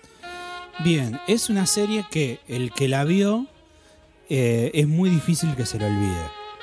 Es una serie, digamos, que marca. Para bien, para mal. eh, hay escenas, digamos, que uno no se las puede olvidar. Yo particularmente soy, en ese sentido, soy bastante enfermito. Eh, con una película, digamos, no me veo que no le puedo sacar jugo, me cuesta muchísimo terminarla. Y si le saco jugo, la miro 70 veces. Eh, por eso no he visto muchas cosas, pero las pocas cosas que vi las vi muchísimas veces. Y Ocupas es una serie que he visto, creo que por lo menos unas 15 veces. Eh, he visto eh, entrevistas sobre la serie, todo, y, bueno, y los mismos personajes cuentan que. O sea, hay, frases de los personajes que se convirtieron en frases de una época. Por ejemplo, lo del mascapito. Yo soy... ¿Quién es el más capito acá? Eh, esa es una frase que surge de esa serie y se empieza a popularizar. Pero sin embargo, eh, es una serie que estaba en Canal 7. Eh, y en Canal Sí, 7... fue la- la- los primeros riesgos de Canal 7. Exactamente, es- se dio porque eh, Tinelli le debía plata al Estado y, y el Estado medio como que le dice, bueno, si nos ayudás a remontar Canal 7, te perdonamos la deuda. Entonces, eh, Ideas del Sur empieza a hacer producciones para Canal 7 y en gran medida le salva la vida.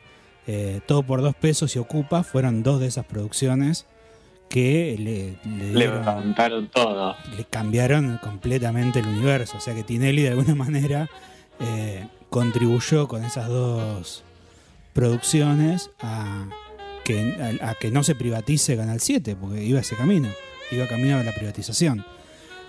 Y Exacto. entonces, es una serie que, te- que fue un pico de rating, pero para Canal 7. O sea, era la primera vez que Canal 7 tenía 8 puntos de rating, por ejemplo. Eh, Sí, sí, sí.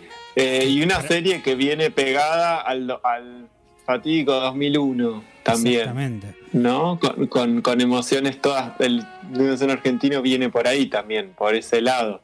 Así que, bueno, están, como siempre recomendamos cosas alcanzables y está en Netflix. Y, y te tiré la bomba esta de que se está haciendo nuevamente, o no sé si es una secuela o qué, pero se está re- reproduciendo, en bien sentido, reproduciendo Sí. eh, ocupas nuevamente. Veremos qué sale, no tiene fecha de estreno, nada, pero el- la noticia es esa que está nuevamente en producción esta serie. Eh, veremos quién la, quién la va a protagonizar y demás. Eh, si te parece, los dejamos con dos temas cortitos de dos pelis distintas. Hasta ahora ya vimos varias pelis, nadie sacó nada todavía, veremos si descubren. Estas dos que se vienen son más difíciles, pero no van a poder creer quién la canta una de ellas. Así que nos vemos después de, de la música y cerramos con el último bloque. ¿Qué te parece? Exactamente. Entonces, eh, vamos con dos temitas y volvemos. Dale.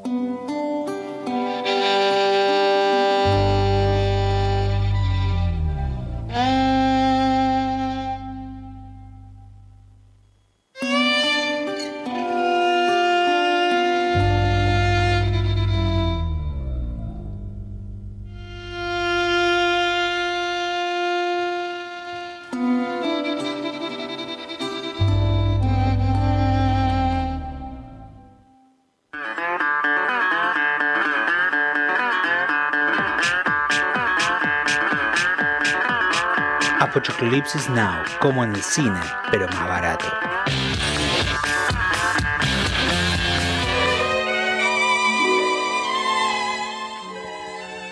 Bueno, bueno, bueno, estamos de vuelta en el último bloque Acá ya. estamos, en este bloque bien, bien conciso ahí, cortito. Déjame aclarar algo acá. Como, como suele pasar, lo mejor sucede detrás de cámaras y bueno, y Ariel nos hizo una gran reflexión de Ocupas recién. Que repita, Eh, que repita. Pero sí, me parece que está bueno lo que dijo, como para hacerle un cierre a lo que es Ocupas y que, no solo eh, estuvo ahí escuchándonos por sin parar a mí sobre todo, sino que tiene una opinión formada y me parece que estaría bueno que, que, nos digas tu eh, posición con este tipo de, producción, Ariel. Bueno, eh, lo que estaba marcando, ¿no? Que ayúdenme si me extravío porque fue bastante espontáneo. Eh, no, la cuestión de que, el, género, eh, esto que estamos viendo como fenómeno de algunos programas se está transformando en un género y ha perdido la, frescura de denuncia, la frescura de, puesta en, en- en- en presencia de, fenómenos sociales y de, y de desclasados de toda índole, ¿no?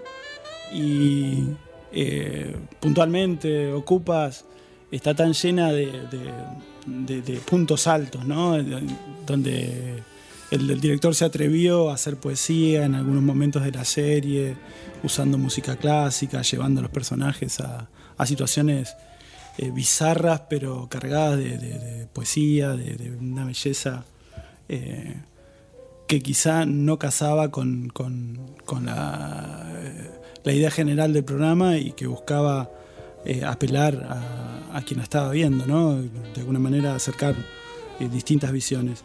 Y mm, hoy día mm, me parece que esta clase de proyectos eh, están saturando esta, eh, este nicho y nosotros necesitamos como espectador volver a encontrar un, un espacio para, para otra clase de búsquedas, ¿no?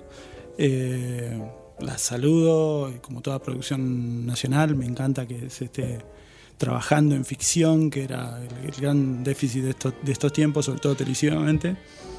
Pero estoy, eh, estoy con el corazón puesto en la búsqueda de, experiencias audiovisuales que me acerquen la realidad con, frescura. Así que, si bien me encanta la noticia de un remake, me, da un poquito de escosor y estoy con- Déjame, ay, menos mal que me mira, me diste el pie. Quiero dar la información correcta, Ariel, que la tiré mal. No es una remake. ¿Qué pasó?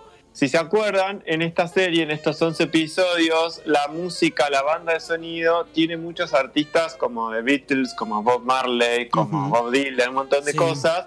Y obviamente Netflix tiene quilombo con eso. Ah, Entonces la hicieron re bien, ¿sí? Y para poder hacer un reestreno, no va a ser una remake, va a ser un reestreno, eh, eh, convocó artistas locales para que hagan de nuevo toda la música de la serie y se va a reestrenar remasterizada por Netflix. Qué hermoso. Interesante. Qué hermoso. Eso, eso me encantó. Sí, Eh. Eh, por eso decía lo de que de tanto hizo como una especie de selección y terminó quedando Santiago Barrio Nuevo, que es el, el músico de Él mató un eh, policía motorizado. A mí me gusta mucho esa banda, así que no dudo que le va a pegar bastante bien. Pero bueno, que el que no la escucha piensa que es una banda medio pop indie y no es tan así. eh, y yo creo que le va a hacer muy bien a la serie. Y guarda, por ahí pensando en esto que dice Ariel, de que no despierte cosas nuevas, ¿no? Claro, Este claro, claro. Es, es que yo creo que inevitablemente lo va a hacer porque por eso planteaba, digamos, como recomendación oscura. Los que vimos Ocupas es, o sea, quedamos marcados, pero hubo muchísima gente que no la vio porque era una serie de ATC. Exacto. Yo, por ejemplo, cuando no la vi Claro. en el momento en que salió, que yo tenía 18 años, eh, la vi, eh, o menos, 16, 17, eh, la vi mucho tiempo después, me animaría a decir que la, la compré en Mar del Plata en un DVD que venía toda la serie en, Exacto. en cal- pésima calidad.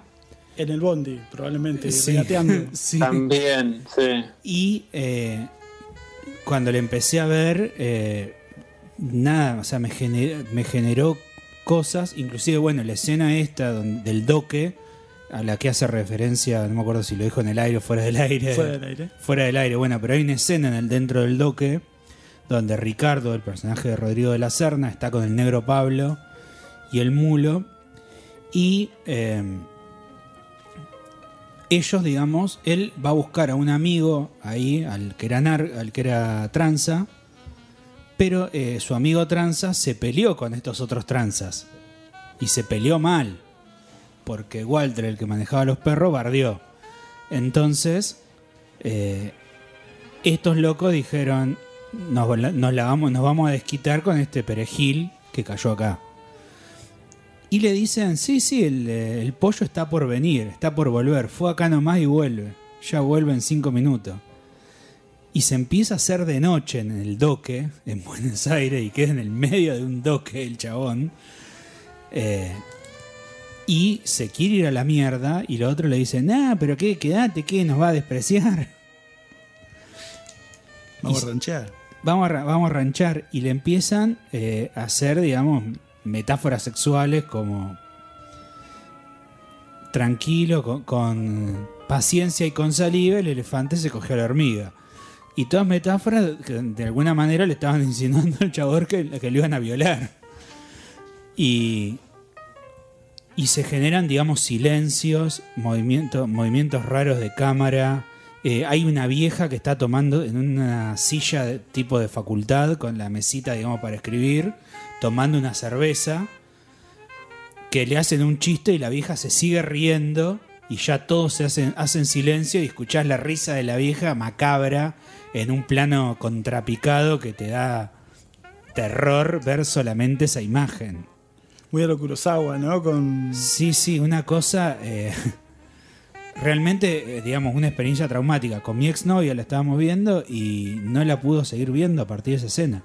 O sea, quedó re traumada. Sí, por es una de las escena. cosas más densas que me ha tocado ver en, en televisión. Sí. Eh, construida para demoler. demoler Sí. opresiva. eh, y muy, muy simbólica, sí.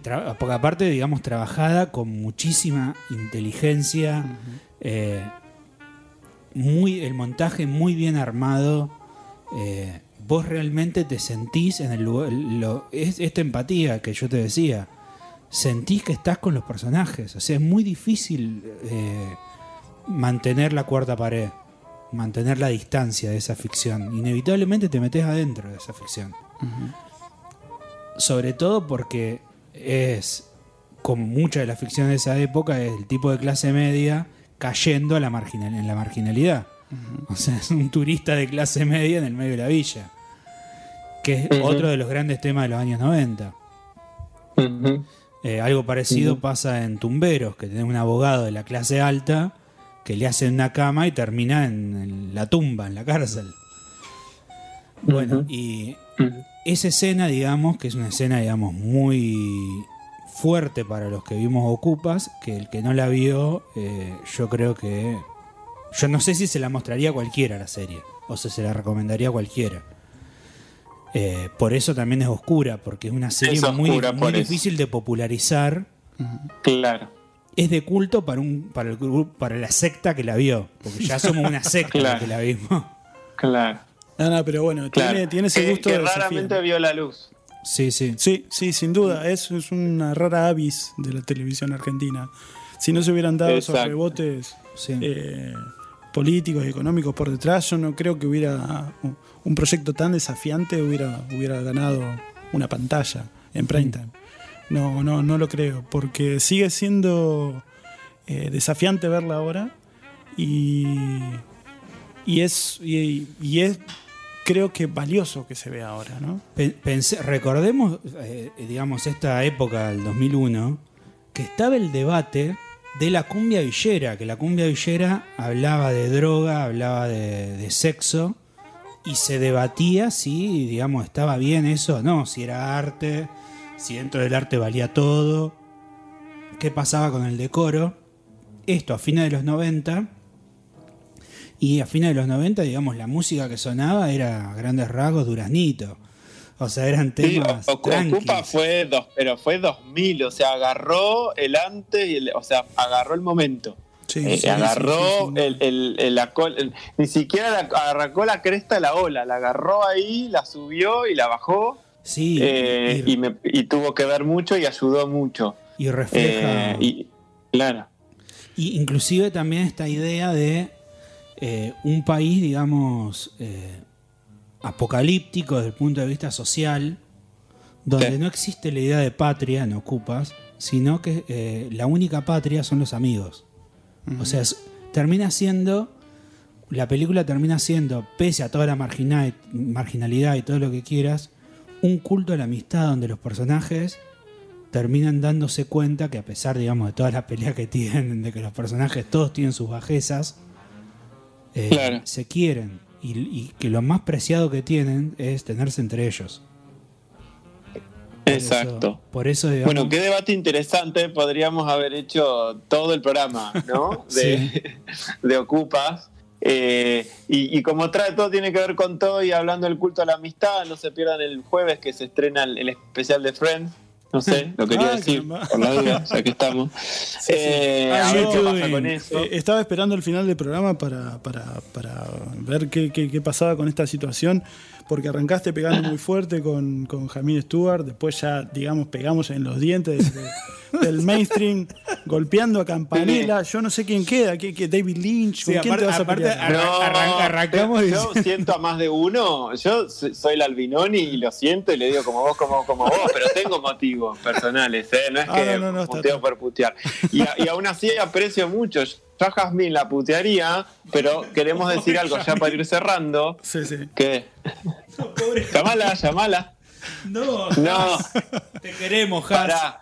Eh, es todo chiste, gente. Yo inclusive, si es así, si uno putearía por cada cosa que no le gusta de- de- del espectáculo, del texto de espectáculos, creo que se la pasaría puteando. Claro. Eh, pero mi forma de jorobar con, con el arte en ese sentido de lo que no me gusta es así, porque yo no soy de decir lo que hizo es una porquería. Es, Qué no me palabra gusta. de ahí- jorobar. bueno, viste, pero es así. pero me crié mirando cine con gente grande y así quedé. Eh, pero bueno, a ver, inclusive todo el soundtrack que acabamos de mencionar, que pocos la pegaron, sí, el primero era una peli que no vamos a, a explayarlo porque terminamos re tarde. Eh, la primera que pasamos fue la que le da nombre a la película, que es Tango Feroz, que vos habías dado un avance que, bueno, la, canta ahí Fernán Mirás. Que no la ¿sí? canta, la- la- hace que la canta. Bueno, ponele. Eh, y marcó otra cosita ahí, Tanguito, ¿no? Después, la siguiente ca- canción fue el que decía que hace María Elena Walsh acá, pero bueno, una, imagínense un- una cantante, una artista que fue ultra censurada Sí. y que es una canción que ilustra la película La historia oficial. No digo más nada, la conoce Y- todo el mundo. Y un ícono de, Sí. de la resistencia, digamos, contra la dictadura. Exacto, Escribió exacto. Desventuras exacto. en el País Jardín de Exacto. Infantes también. Exacto. Después nos ponemos un poco más para acá y lo que se escuchó fue la, la versión de Gilda, paisaje hecha por Vicentico para la película Viudas de Carnevale. Eh, y, y a continuación, después que vino, vino, la casa Hombre- del sol naciente. no. No, no. Eh, pusimos ¿Qué vino? eh, parte del soundtrack de Hombre Mirando al Ah, Sudeste bueno, de hombre mirando al sudeste. de es Pedro verdad, Aznar. es verdad. Y después sí, La Casa del Sol Es verdad. Que es una versión de tantas que la hace Palito Ortega, eh, que para mí es Ramón una alta Ortega. versión, y que la van a escuchar en El Ángel, la película El Ángel, ¿sí? Eh, y por último se escuchó un tema instrumental, y acá para vos, de quien te burlaste, Ariel, esto es de una peli que dirige Jasmine Stewart, eh, que se llama Pistas para Volver a Casa y que personalmente está dentro de mi top 3 de películas preferidas argentinas. Caramba. A mí me, Sí, me parece eh, que Sebastián Ortega eh, no, te- Sí. no tenía quien le grabara La Casa del Sol Naciente y lo llamó a papá para que le, para que lo hiciera. ay, le quedó buenísimo, está genial. genial. Eh, la, la Casa del Sol Naciente pero- es un. Es un, Sí, es un. ¿no? Es, un, un- es un tótem que, que- que va pasando de mano en mano Sí. y funciona. ¿Viste? es un del rock. Ah, Hace poco estaba escuchando una versión para una serie eh, sobre motoqueros pandilleros y estaba. eh, Ah, Sons of Anarchy. Sí, exacto. tiene una Eh, versión impresionante. Exactamente. Y Garpa siempre esa canción, garpa, sí. morir. Pero bueno, para que vean, ¿eh? que puse un tema de, de la peli de Jazmín que me parece preciosa, que se llama Pistas para volver a casa, dos hermanos buscando a, a- a- viajando, es una road movie preciosa, eh, que se las recomiendo con Juan Minujín y Erika Rivas, que por fin no hace de María Elena, eh, Fuseneco, y, y está muy bien acá. Así que bueno, eso fue todo el soundtrack de distintos de cine nacional, de distintas épocas. Obviamente podríamos haber puesto un montón Y- más, pero cosas que tampoco se escuchen. Y queda una que es la con la que vamos a cerrar, que esa Sí, señor. la elegí yo así con brutalidad y, y despóticamente, sin ningún tipo de consenso, pero me parecía que, que tenía que estar, que es ¿Dónde irás con este Sí. sol? eh, que es Sí. el tema de, con el que cierra Juan Moreira de Leonardo Fabio. Una canción, Ah, y con, que, con la cual cierra su, trilogía, su segunda trilogía. claro, La trilogía peronista le llaman. el justicialismo al cine. Sí, exacto. Así que sí, Yo por mi parte, muchas gracias. Un programa larguísimo, Sí, pero caramba. recontra intenso de contenido. Eh, muchas gracias, Ariel. Estás más que invitado nuevamente Muchas para gracias. venir y hablar más, dejarte hablar más. Eh, y, y gracias acá al compañero Augusto eh, en este feriado patriótico. Y le, de- le dejo la palabra a usted, señor Augusto. Bueno, eh, hemos hablado, tu- tuvimos, acá nos llegan un mensaje preguntando por qué el sonido tan malo de, del programa 5 eh, que hicimos con Matías Respó. Y bueno, se debía que eh, teníamos, te- tuve unos problemas en realidad técnicos con la placa de audio de la computadora que, que palmó, así que ya palmó, así que fueron sus últimos, su último suspiro fue ese programa. Eh, vamos, la, la nota puntualmente que le hicimos a él, que nos parece sumamente valiosa, vamos a resubirla. El resto del programa, como fue en vivo, no vamos a poder, pero la nota, como está grabada, tenemos la chance de volver a subirla. Así que la vamos a subir, aunque sea para, para eh, rescatar eso de- del programa, que, es lo sí. más, quizá lo más valioso, porque el resto de nosotros podemos volver a hablar, pero esa nota, eh, esa espontaneidad de, de la entrevista nos parece única. Y hola. Bueno, y con esto, si te parece, nos despedimos entonces con eh, ¿A dónde irás con este sol? Una canción con la que termina la película Juan Moreira de Leonardo Fabio en este programa homenaje al cine argentino.